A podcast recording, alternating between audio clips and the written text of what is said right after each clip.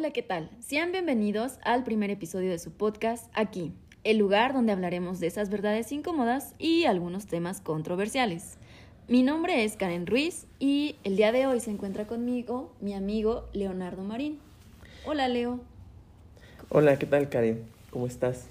Muy bien, pues un poco nerviosa, emocionada de comenzar este nuevo proyecto, ¿no? Empezando el año e iniciando el proyecto, pero muy bien. ¿Y tú cómo te encuentras? Pues bien, creo que muy entusiasmado, realmente me encuentro muy feliz de estar contigo y pues iniciar este proyecto juntos. Realmente es algo que ya tenía tiempo que queríamos hacer y qué bueno que, que por fin le pusimos como pies y cabeza a este proyecto. me parece más que perfecto. Y bueno, pues como primer tema de este podcast, pensamos en hablar acerca de el amor en tiempos de pandemia. Wow, qué buen tema. muy padre, muy completo.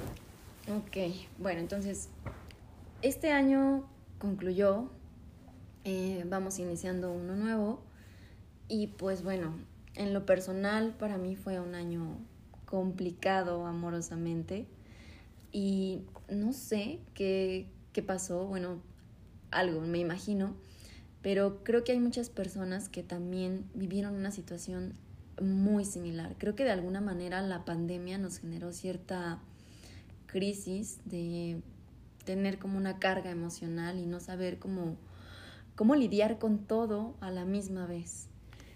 ¿Qué opinas de esto? Sí, claro, pues totalmente cierto lo que comentas. La verdad es que pues este año que se fue nos deja muchas lecciones y pues algunos nos deja como más heridas, nos deja experiencias, aprendizajes todo dependiendo de la perspectiva personal de cada persona, ¿no?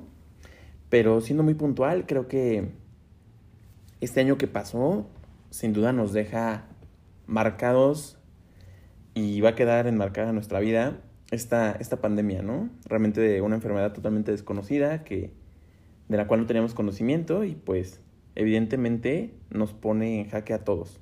Hmm. El tema, pues, base amor en tiempos de pandemia, creo que engloba muchas situaciones, ¿no? El hecho de que, güey, no nos vemos, o sea, no nos vemos porque está prohibido verse, está prohibido reunirse, este... Sí, claro, y entonces empieza toda esta parte de cómo empiezas a sobrellevar una relación que posiblemente es a distancia, ¿no? Que a lo mejor no sé, mi pareja está en Xochimilco y yo estoy, no sé, en el Estado de México o algo así, que a lo mejor no es como una distancia tremenda, pero a final de cuentas no podemos vernos. Entonces, ¿cómo empezamos a lidiar con toda la parte de no puedo verte, no podemos pasar tiempo juntos, no podemos salir?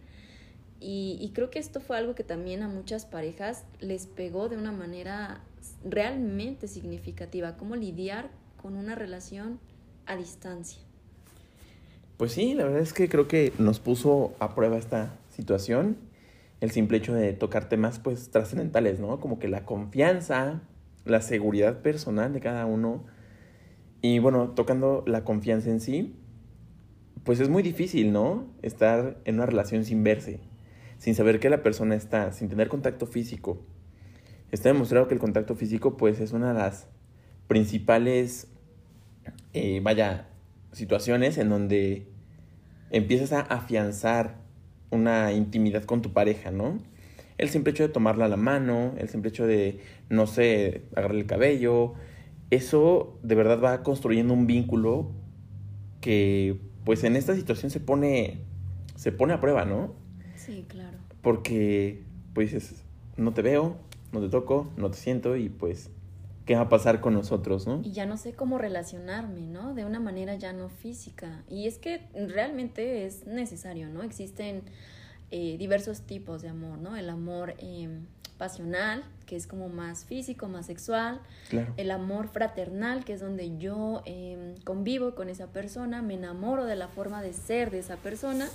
Y bueno, pues el amor que combina ambos. Entonces realmente es lo que debemos buscar. Pero bueno, en estos tiempos de COVID, pues fue algo que de repente ya no supimos cómo sobrellenar, sobrellevar, perdón, aunado al tema de la incertidumbre de hasta cuándo va a durar esto, qué va a pasar con todo mi entorno social, laboral, familiar. Digo, fue una carga tremenda de no sé a dónde va, a dónde voy, a dónde va todo esto, cuánto va a durar, cuánto voy a llevar así.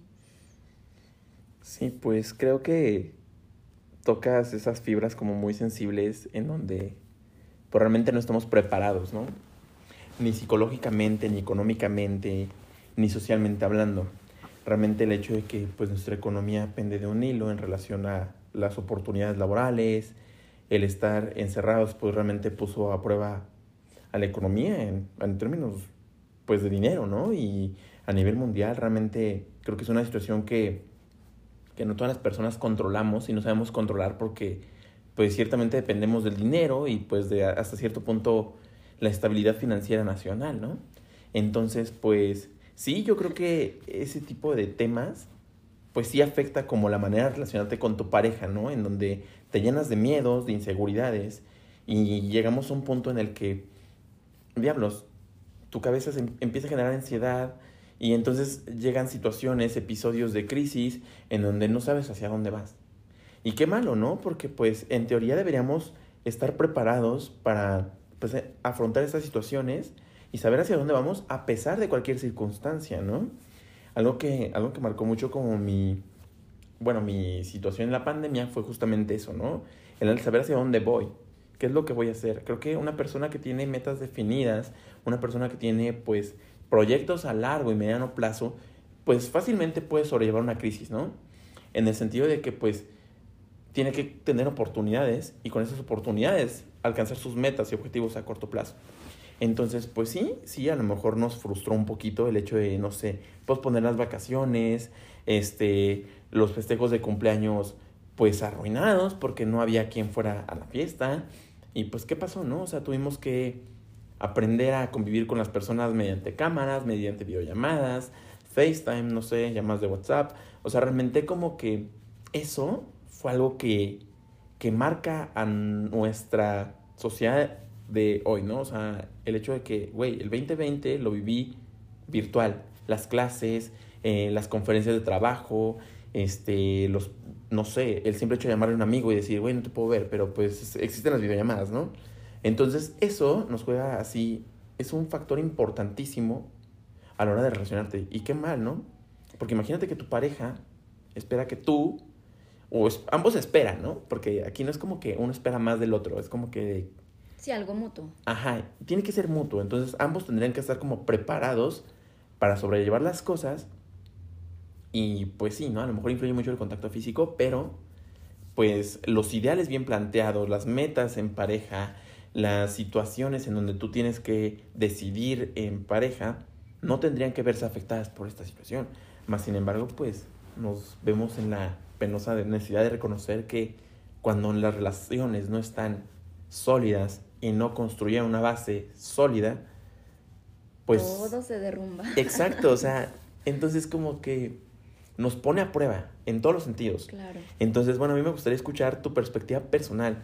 O sea, ambos sabemos que ah, nos ha ido bien y mal en el amor, pero pues sí, creo que ah, en tu caso hubo una situación que marcó pues tu 2020 y pues nos, bueno, me gustaría escuchar como tu perspectiva personal del amor en tiempos de pandemia, ¿no? Sí, sí, claro. Pues mira, digo, ya la hemos platicado anteriormente, pero bueno, para nuestros oyentes vamos a tocar el tema también.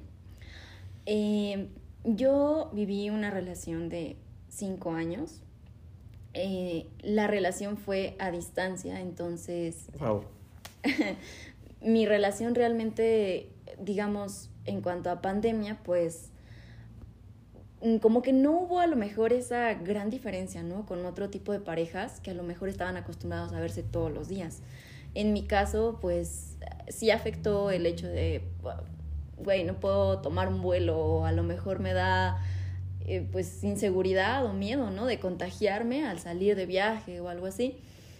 Este, sin embargo, pues seguimos, pero creo que algo eh, fundamental en esta situación fue, como dices, las bases. Las bases no eran sólidas, no teníamos la suficiente em, como confianza. Tal vez en algún punto lo hubo, pero em, eso se fue, mm, ¿cómo decirlo?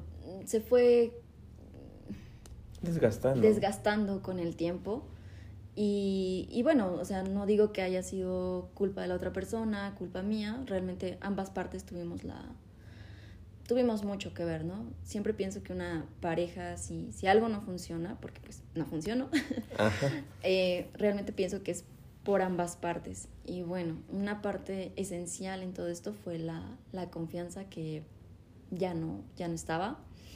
Y por otra parte, pienso también que algo que influyó mucho es lo que mencionábamos del tema de incertidumbre y más por parte de mi pareja, porque mi pareja recién comenzaba a tener trabajo, a buscar trabajo, entonces se le vino como esa crisis existencial de cuando empiezas a, a, tener trabajo o esa, esa como etapa en la que dejas de estar en la escuela y empiezas a buscar un empleo, ¿no? Y empiezas con tu vida adulta y es como de madres, este, ya no tengo esa seguridad de decir, ya terminé la escuela y no sé, pasé de segundo semestre y ahora voy a entrar a tercero y ya no tienes como esa certeza de lo que viene. De la continuidad, ¿no? De Exacto. Ahora es como, y ahora es como el meme de, de la película de Nemo cuando están en la bolsa y, que, ya no saben qué hacer y es como, ¿y ahora qué? O sea, o sea cuando todo te sale del plan, ¿no? O sea, como que llega un factor externo e, e interfiere totalmente en lo que tenías planeado y dices,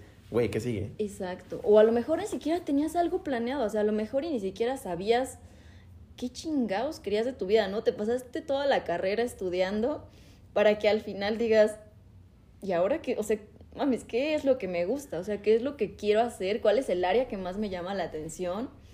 Y siento que eso fue algo muy influyente en mi pareja, que empezó a vivir esa crisis existencial de, eh, ok, concluí mi escuela, ya me gradué, ya tengo esa meta, pero voy a empezar a trabajar y ¿qué sigue? Ah, ¿Cómo voy a sobrellevar eso? Y siento que eso fue una carga también emocional muy tremenda para mi pareja y, y pues bueno, yo intenté apoyar, pero bueno, ya teníamos otras ondas.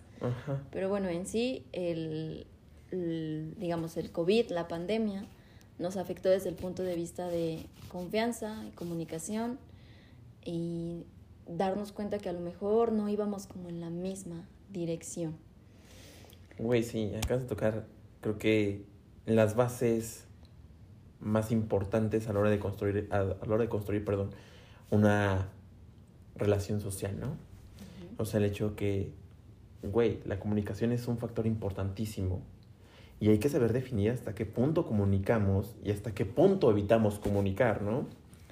Comunicar de más se convierte en un cuchillito de palo hacia la otra persona, ¿no? Me molesta, me insiste, me ruega, me, me enfada, ¿no? Y sabes qué? Creo que no es solo comunicar, creo que también es como eh, la parte de empatía por parte de la persona que recibe el mensaje, o como la parte de comprensión, porque a mí me quedó algo muy claro después de mi relación, es que yo podía decir lo que pensaba, cómo me sentía o alguna acción de su parte hacia mí que me hiciera sentir a lo mejor mal o triste o molesta. Y yo podía comunicarlo, yo podía decírselo, pero si para la otra persona no existía como esa parte de la empatía de decir, ok, mira, para mí lo que yo hice no estuvo mal, pero entiendo que a ti te haga sentir mal. Esa parte de empatía es como lo que siento que es todavía más importante que la comunicación, porque puedes ir y decir lo que tú quieras, pero si la otra persona no te tiene como esa empatía de realmente ponerte en tu lugar y ver cómo lo estás sintiendo, cómo lo estás viviendo, siento que nos sirve de, de mucho.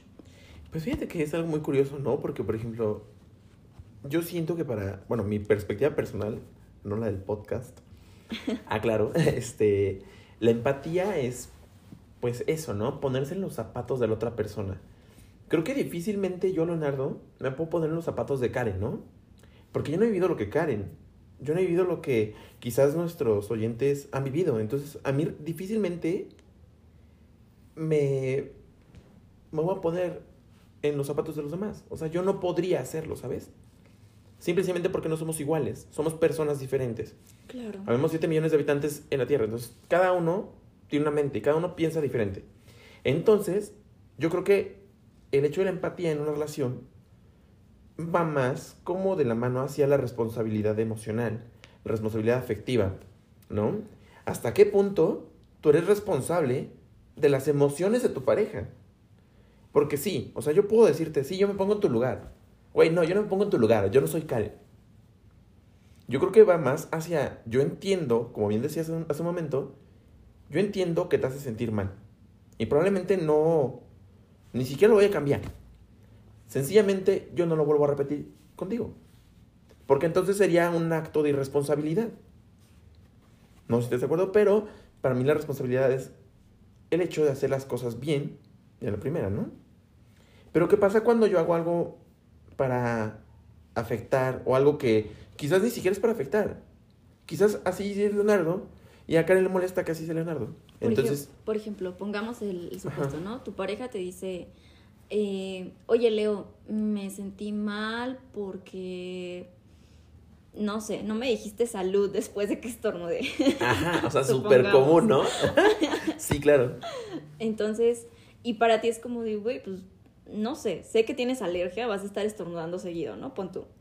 Entonces, para ti es como, está de más decir salud. Para ti no es como una falta de atención o respeto, no sé. Es súper normal, ¿no? O sea, Ajá. Estamos estornudando todo el tiempo y pues no importa, o sea, va a seguir estornudando.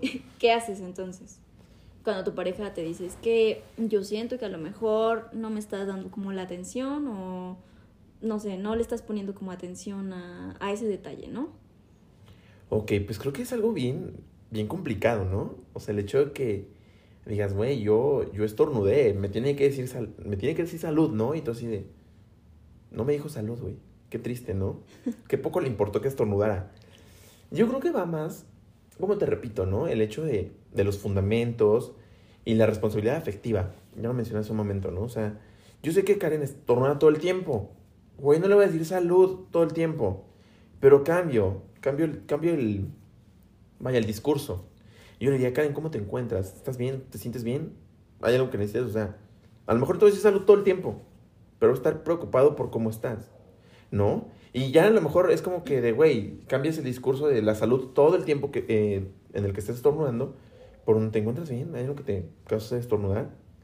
Pero ¿qué sucede? Preferimos decir, güey, estornuda todo el tiempo y, o sea, cero que le voy a estar diciendo salud a cada rato, ¿no? Claro, claro, claro. O sea, siempre pensamos más como de, güey, qué hueva decirle salud a cada rato en vez de, oye, ¿qué te está causando eso, no? A lo mejor, este, si es tu alergia, ¿qué puedo hacer? A lo mejor, no sé, hay alergia a la humedad, vamos a ver cómo lo limpiamos, no sé, pero el buscar acciones concretamente que te ayuden a estar bien con esa persona, ¿no? Pero creo que realmente ese es el punto de de este año, de la pandemia que vivimos, de eh, cómo yo voy a ayudar a mi pareja a estar bien, cómo voy a también a pensar en mi pareja, siendo que a lo mejor yo mismo estoy viviendo una crisis existencial, ¿no? Y por ejemplo, lo que mencionabas hace rato de que eh, aprendimos a estar con nuestras personas queridas, con nuestros amigos a la distancia.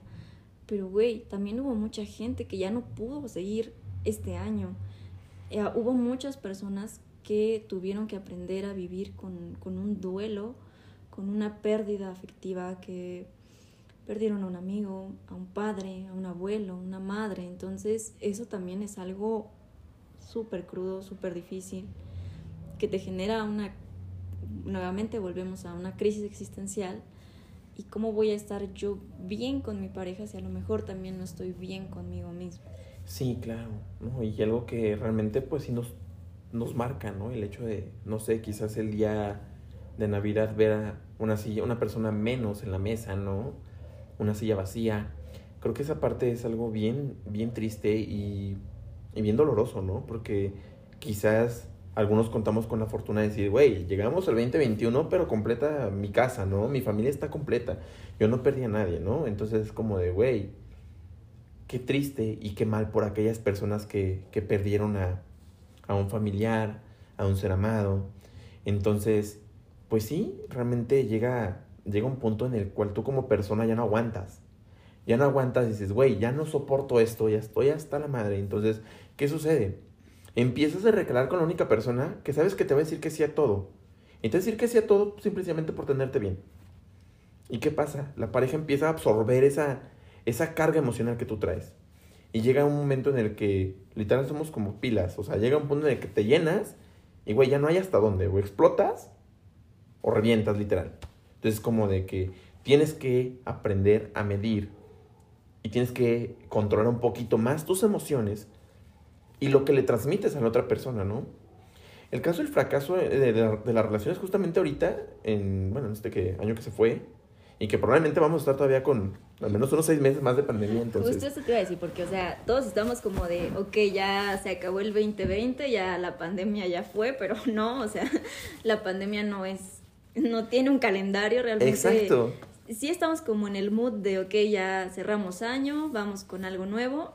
Y digo, creo que todos realmente esperamos algo mmm, favorable en muchos aspectos para este año, pero pues sí, siendo realistas, el hecho de que se termine el año, pues no se termina la pandemia, ¿no? Seguimos con todo este pedo. Exacto, o sea, la pandemia continúa, entonces es como que de, güey, llega un punto en el que a mí me sorprende, o sea, realmente estoy sorprendido con esa tenacidad mexicana, o sea, te lo juro que admiro y soy fan, completamente fan de la gente que sale todos los días a ganarse el dinero a la calle. Digo, güey. Gente que va al día. Exacto. Entonces dices, güey, qué frágiles somos como personas, ¿no? Porque sí, eh, dicen, sí, los médicos superhéroes. Sí, claro, se les reconoce el mérito, son héroes. Son, digo, sin ellos no estaríamos como en este punto, ¿no? En donde ya hay una vacuna, ya la están suministrando, realmente ya estamos como más para allá que para acá, ¿no?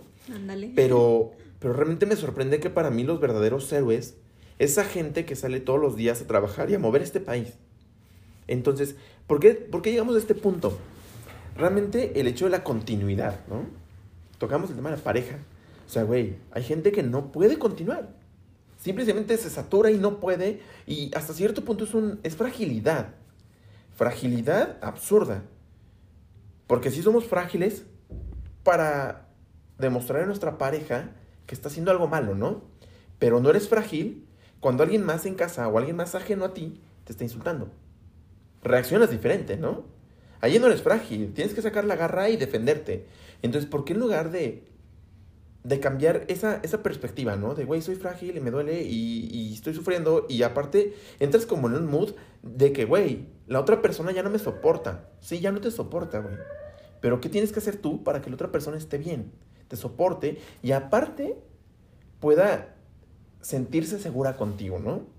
Porque es algo que, que, que sí es bien importante, la, la, la, seguridad en pareja, ¿no? ¿Hasta qué punto estoy seguro? Un abuso de seguridad se transmite a través de la soberbia. Güey, estoy súper seguro que no me va a dejar. Güey, soy el amor de su vida y no va a encontrar a alguien mejor. Güey, siempre hay alguien mejor que tú. Siempre. Nunca vas a ser el mejor en todo. Y es, eso es un principio de humanidad. Hasta qué punto reconoces tus limitaciones y hasta qué punto puedes aprender a mejorar, ¿no? Entonces, realmente la seguridad en pareja es algo bien difícil y algo que deberíamos trabajar, ¿no? Decía el, exceso de seguridad. Ahora, la falta de seguridad. Güey, todo el tiempo estás pendiente del teléfono, todo el tiempo estás pendiente de cómo está. Mándame foto, mándame tu ubicación. Qué mal estamos. Estamos invadiendo la privacidad de la persona. Entonces la persona se siente ultrajada y dice, güey, eres absorbente, me demandas. No, güey. Tóxico. Ándale, la tóxica. Pues sí, no, el ser tóxico es como de. ¿Y qué, ¿Y qué término tan raro, no? Pero bueno. No estoy de acuerdo, la verdad es que nunca me ha gustado eso de, del tóxico o la tóxica, porque. Pues hasta cierto punto hay veces en las que dices, güey, ser tóxico está chido, es, es, es lo que tienes que hacer, ¿no? O sea, demandar, pedir, exigir, en algún punto, ¿no? Pero llega un momento en que dices, güey, ¿no? O sea, uh -huh. la otra persona no está dispuesta a darlo y no lo va a dar. Entonces ahí es cuando dices, güey, la tóxica, ¿no? Me pide, me chinga, me dice y es como que, pues yo no quiero, ¿no? Y decía, ¿no? La falta, la falta de, de seguridad entonces se transmite en un pedo existencial para la pareja que se supone que tendría que estar feliz. Se supone que estamos en una relación para estar feliz, construir, pensar, avanzar. Más no estar pendiente del móvil a las 3 de la mañana esperando que la persona te diga dónde está. Y es que, ¿sabes qué? Yo Ajá. creo que todo esto de eh, como controlar, de como tener esa seguridad de dónde estará mi pareja, con quién estará, este, por qué se conectó este, a, ahorita y me dijo que estaba ocupado. o por qué se habrá quedado hablando hasta la madrugada. O sea, creo que todo esto, esta parte de como controlar a la, a la pareja, realmente va como desde una idea errónea que tenemos del amor. O sea, realmente creo que el amor es em, estar con alguien y no pensar, esa persona es eh, mi motivo de vivir, la necesito, es, este, es la razón de mi felicidad. No, o sea, Claro. nosotros somos el motivo de nuestra existencia, nosotros mismos tenemos que ser felices con nosotros mismos y la pareja solamente eh, se busca, bueno, no se busca, sino se, se, se está con alguien para compartir los momentos, para ayudarse a crecer mutuamente. En el momento en que una relación deja de hacerte crecer, en el momento en que deja de enseñarte cosas, en el momento en que dejas de ser tú mismo por estar con otra persona, creo que es entonces cuando la relación llegó a su fin o bueno, tiene que terminar. Y sin embargo, hay muchas personas que, híjole, se aferran y dicen, no, pero es que eh, la costumbre o llevamos muchos años, no voy a encontrar a alguien más, no voy a volver a amar. O sea, creo que todo esto es, es miedo, es ego puro en todo su existir y creo que a veces nos cegamos mucho y no nos permitimos tener otro tipo de experiencias mucho más maravillosas solo por el miedo al, al amor, por una idea errónea de lo que es el amor. Fíjate que tocas un, un punto bien, bien padre, ¿no? El hecho de que digas, güey, cuando la relación, cuando ya no te hace crecer, ya no, ya no estás avanzando, ¿no? Yo creo que eso es, es algo personal, ¿no? Y no sabemos delimitar entre hasta qué punto mis pedos personales son los pedos de mi relación. Porque, güey, si no estás avanzando como persona, no significa que la relación no avance. Entonces, ¿qué sucede? Decimos, ay, güey, es que estoy estancado. Güey, tú, la relación no. Y sí, es cierto que cada persona tiene un ritmo de vida, tiene un, hasta cierto punto, una manera de crecer, ¿no? Un tiempo para crecer. Eso es cierto y totalmente válido. Pero yo creo que el, el simple hecho de estar en relación significa, güey, ¿qué te hace falta? Para tú crecer como persona, ¿no? Es, es, una, es una especie de apoyo. Pero creo que no es decir qué me hace falta, es decir, qué cualidad o qué virtud o qué valor veo en la otra persona que me haga crecer a mí también, que me aporta a mi vida. Yo creo, yo creo que todas las personas aportamos algo a la vida de alguien. Sí, claro, incluso las personas que a lo mejor, eh, no sé, nos caen mal, ¿no? O a lo mejor... Güey, es que sí. a- a- aparte, no sé si has escuchado a esa gente que dice, güey, es que me cae gordo, pero no manches, le aprendí un montón. El típico jefe molestón, ¿no? Que dices, Güey, también pensé en mi jefa. ya sé. O sea, a veces los jefes son, son jefes, ¿no? O sea, no vamos a utilizar adjetivos. Pero es que la, la diferencia está entre ser un jefe o ser un líder también. Ay, sí, no. Entonces, no sé, o sea, hay mucho, mucho que aprender también de ese tipo de personas, ¿no? De, no sé, a lo mejor desviándonos un poquito de tema, pero paréntesis rápido de, eh, por ejemplo, yo en mi jefa a veces eh, veo que, eh, no sé, si hay algo en donde la regaste, te dice, mira, es que pasó esto y esto, lo otro, y aquí no estuviste bien, pero lo hace enfrente de otras personas. La evidencia, eso- el evidenciar, Dios. Y eso ya no es hacer una crítica constructiva o decir, mira, estuviste mal aquí, vamos, vamos, porque es en equipo, vamos a hacer esto para eh, que aprendas cómo se hace o vamos a solucionarlo. Sino es decir, es señalar y es decir, tú la cagaste. Tú lo hiciste mal. Y no obstante decir, tú la cagaste, nada más individualizar, es también el hecho de humillar, de hacer esa observación o bueno, decir, la cagaste en esto, pero delante de todos. Entonces, creo que también hay mucho que aprender de, de las personas que a lo mejor dices, uy, qué pedo con esta vieja.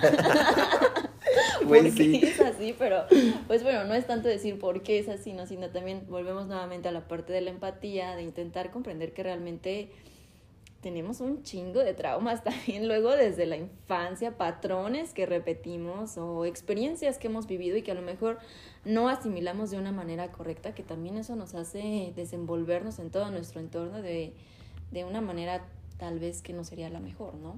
Sí, claro. Fíjate que un principio de liderazgo es reprende en privado y reconoce en público. Exacto. Totalmente lo inverso, ¿no? O sea, realmente tú regaña o demuestra a una persona sus áreas de oportunidad en privado, donde la persona te puede expresar a ti lo que realmente está haciendo mal, ¿no? Y tú le puedes decir, oye, la estás cagando aquí. Y la persona diga, sí, yo la estoy cagando aquí, pero porque quizás necesito que me ayudes a mejorar esta habilidad, ¿no? Entonces, esa parte es algo del feedback que realmente no, la gente no comprende. Y el feedback aplica para todos los casos, o sea, en el amor, en la vida, con tus papás, en el trabajo, en la escuela, o sea, el feedback es valiosísimo en todos los aspectos. Y el reconocer en público, ¿no? Güey, ¿a quién no le gustaba que le dijeran que sacó 10 en matemáticas frente a todo el grupo? Güey, a mí, yo nunca saqué 10, ¿no? Pero... ah, pero en filosofía. ya sé. Exento. yo me iba sin hacer examen. Entonces, sí, realmente yo, yo nunca saqué 10 en matemáticas. Es uno de mis traumas, lo siento. Pero, pues qué chingón de sentir que te reconozcan en público, ¿no? Y yo creo que todos lo hemos vivido cuando nos felicitan, ¿no? Ah, tu grabación, felicidades. Y los aplausos, el victorio por toda la, la sala. Qué chido, ¿no? Pero, pues eso nos construye y realmente nos construye o nos destruye, ¿no? A veces tener un trabajo culero, un trabajo pesado, un trabajo demandante, un trabajo en donde realmente tener una hora de comida, pues es como que, güey, yo necesito como tres, ¿no? Para, una para comer, otra para reposar y la otra para pensar, ¿no? Verso sin esfuerzo. ya sé. Entonces, ¿qué sucede? Tu trabajo es pesado. Y todavía le sumas que tienes un jefe pesado, un jefe exigente, que realmente pues probablemente ni siquiera tiene idea de lo que significa liderar, o sea, eso es algo que pasa mucho en nuestro país. Y súmale, ¿no? O sea, el hecho de que, güey, tienes mil pedos. Mil pedos en tu cabeza. Que tienes que llevar, ya debes la quincena, ¿no? Ya tienes la tarjeta de crédito sobregirada, ya debes acá, ya debes por acá. Y no sales. Y le buscas y le buscas y dices, güey, pues no sé. Ahorita que dijiste no sales, también me vino a la mente el tema de la rutina, la monotonía, el encierro, toda esta parte también. Digo, eh, bueno, yo soy eh, personal de salud, entonces estuve, tuve que salir. Eh, pero tú también eres personal que pues es indispensable, ¿no? entonces, creo que ambos no vivimos también esa parte de puta, estoy hasta la madre de estar encerrado y de todos los días hacer lo mismo, ¿no? También Güey, pero espera, a lo mejor no estábamos encerrados. Bueno, por lo menos yo no estaba encerrado. Pero, güey, qué miedo salir a la calle. Sí, y lo hacías porque, o sea, es una necesidad y tienes que trabajar y tienes que salir y no te queda de otra. O sea, yo, güey, yo no le puedo decir a mi, a mi, a mi jefe, güey, no voy a venir a trabajar porque COVID, o sea, sí, güey, pero si no vienes a trabajar probablemente no sale este pedo, ¿no? Entonces, es como de que, güey, yo salía, yo salgo con miedo a la calle. A mí no me gusta salir a la calle. Si yo pudiera estar en mi casa, me encerraba, ¿no? Y habrá quien diga, oye, esto está la madre estar en mi casa, ¿no? Sí. Aquí los oyentes sabrán decir que todos vivimos la pandemia de forma diferente, pero básicamente es lo mismo. Una situación de incertidumbre, una situación en donde estamos con miedo, con muchas expectativas del nuevo 2021 que pues ya nada más viene Tokio, ¿no? También los Juegos Olímpicos, algo que creo que a nivel mundial nos va a llenar de, positivismo, nos va a llenar como esa energía positiva de la competición, la euforia mundial, el hecho de, del deporte, la pasión. Creo que en este punto nos cae súper bien unas Olimpiadas, qué mal que se pospusieron, pero pues qué bueno porque ya viene, ¿no? Aparte estaba bien chido el logo. Sí, ya sé, o sea, no, o sea, pobres de los japoneses, o sea, construyeron todo un monumento para las Olimpiadas y se les cayó en un momento, ¿no? Bueno, ya tendrán su momento. ¿Sabes también ahorita que dijiste pobres de los japoneses en qué pensé? Que hay mucha gente que dice, malditos chinos, este, por su culpa existe el COVID. El güey por, no cocinar bien un murciélago. Ay, o sea. Pero ¿sabes qué? O sea, ahorita sí es como chiste lo del murciélago. Parece chiste, pero es anécdota. E, exacto, pero fíjate que, bueno, en lo personal, yo creo que no deberíamos como culpabilizar a una nación, bueno, un país entero por lo que una persona hizo, ¿no? Definitivamente creo que no está bien comernos animales exóticos y que sacarlos de su hábitat es totalmente antinatural. Güey, pero eso, eso, es un principio de la cultura china, o sea, el hecho de que lo cerraron las fronteras de tal manera que no tenían comercio, entonces, güey, era o te comes el murciélago o te mueres, o sea, tienes que comer perros, gatos, murciélagos y lo que hubiera, lo que estuviera disponible, porque si no, o sea, te iba súper mal. Es más, te morías de hambre.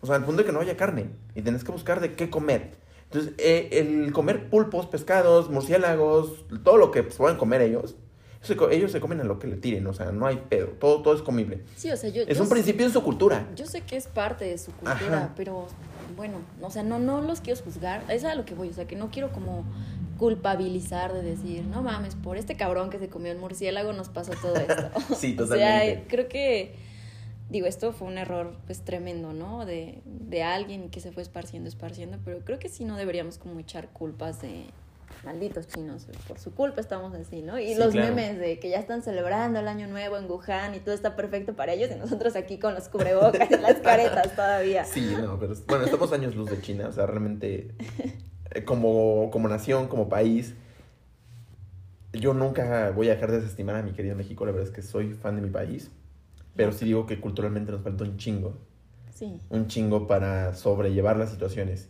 Y volvemos al tema de- del amor en tiempos de pandemia, ¿no? O sea, güey, nos falta un chingo para poder sobrellevar las situaciones, los problemitas, las diferencias bien pequeñitas, en donde, güey, no me contestó el teléfono.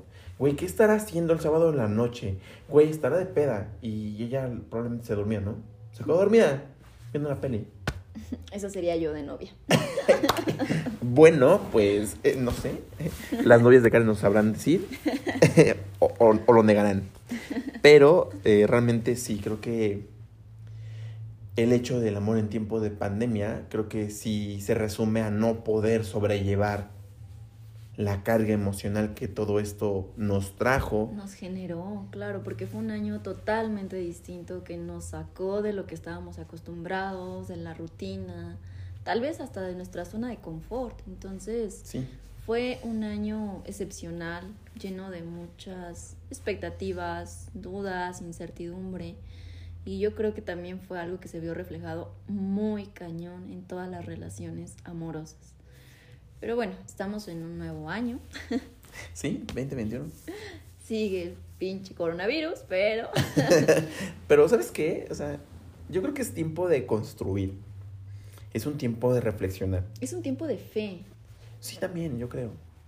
de- Porque la fe, la gente tiende a relacionarlo con la religión.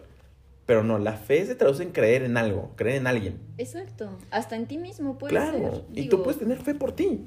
Exacto. Y apostarle a de, güey, soy un chingón y me va a ir bien.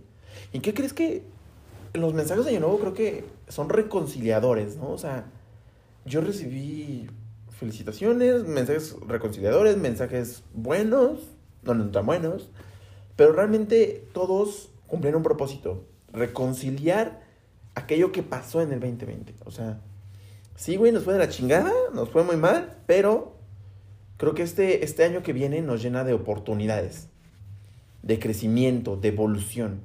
Realmente, güey, yo, yo no imaginaba que trabajar a distancia era posible de la forma en la que estamos trabajando a distancia. O sea, el hecho de que, güey, corporativos enteros están en su casa. Creo que evolucionamos un chingo y bien rápidos. Y creo que ese es el mensaje que nos tiene que quedar, ¿sabes? De reconciliar lo malo, sanar mi corazón, sanarme como persona. Si yo perdí algún familiar, perdonarme por lo que no hice bien, por lo que hice bien, por lo que hice mal. Dejar ir a la persona con todo el respeto que se merece. Y pues sí, realmente yo creo que deberíamos quedarnos como con lo bueno. Realmente hay que crecer en este 2021 y pues creer, como decíamos hace un momento, ¿no? O sea, tener fe en nosotros mismos. Y pues sí, evidentemente respetamos todas las ideas y realmente aquellas personas que han perdido algún ser querido, pues sientan nuestras condolencias. Realmente este 2020 se llevó a muchos, mucha gente que probablemente no debía de irse y aún así pues se fue, ¿no? Entonces vamos a aprender de, de este 2020 y pues vamos a crecer, vamos a avanzar. Y yo creo que es como lo importante, ¿no? Como lo rescatable. Es un año, este 2021, de mucho amor propio, de mucho crecimiento personal, de rescatar todos los aprendizajes que tuvimos el año pasado y quedarnos con lo bueno, porque creo que aunque veamos la luz al final del túnel, creo que siempre hay algo bueno de rescatar de cada experiencia. Así que quedémonos con eso. Nosotros nos quedamos con ustedes. Nos da mucho gusto eh, que nos escuchen. Y bueno, yo soy Karen. Yo soy Leo. Y Nos, vemos en el próximo episodio de su podcast aquí.